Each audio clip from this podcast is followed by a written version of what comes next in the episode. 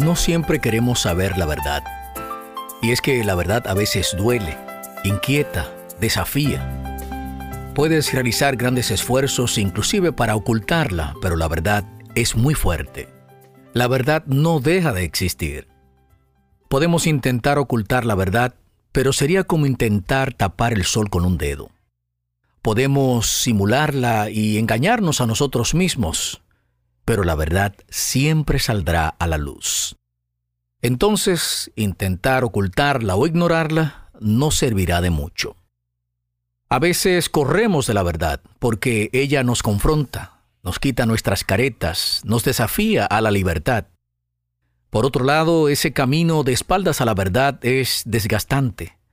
Se requiere un gran esfuerzo para vivir oculto, para vivir engañando, negando, simulando. Y la pregunta para ti hoy, ¿qué harás con la verdad?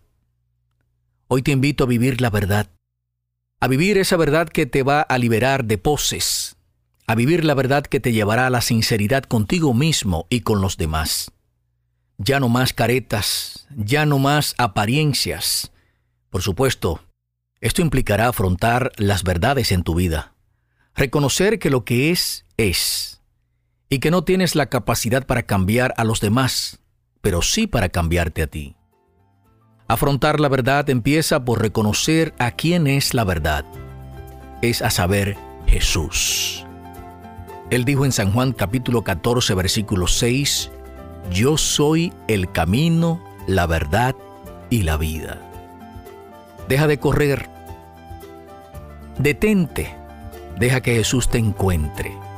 Tu camino será mejor.